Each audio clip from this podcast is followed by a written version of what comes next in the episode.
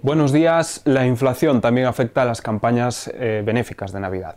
Varias entidades sociales como Amencer o el Banco de Alimentos dicen que aunque la población sigue participando, este año se percibe un descenso de las aportaciones solidarias.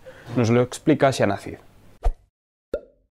Así es, en estos días en los que las campañas solidarias se multiplican en la provincia para ayudar a los que más lo necesitan, hablamos con las entidades sociales que, aunque ponen en valor la solidaridad de los ourensanos, reconocen cierto descenso en las ayudas en los últimos años.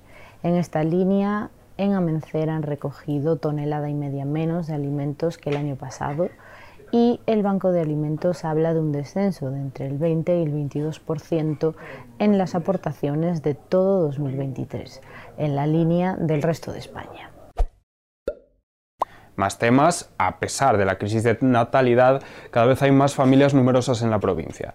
El último dato muestra la existencia de casi 1.400 familias de este tipo. Hablamos con una para conocer las dificultades a las que se enfrentan y nos ofrece más detalles Sergio Conde.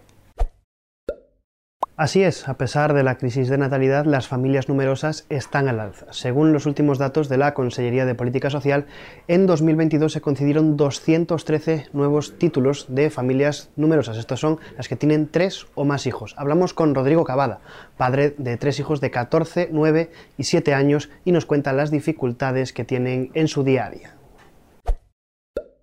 En provincia, los valdorreses suman otro año sin vislumbrar la construcción de la autovía A76. En noviembre de 2022 el gobierno había anunciado las obras inminentes del tramo de Requejo, pero a fecha de hoy todavía no hay máquinas trabajando sobre el terreno, mientras que la tramitación del resto de tramos está paralizada. Por último, en deportes analizamos la primera vuelta del Ourense Time, ya que finalizaron en media tabla después de endosarle un 5-0 al Marín en un partido con buenas sensaciones. Además, en más deporte hablamos de los campus del periodo navideño.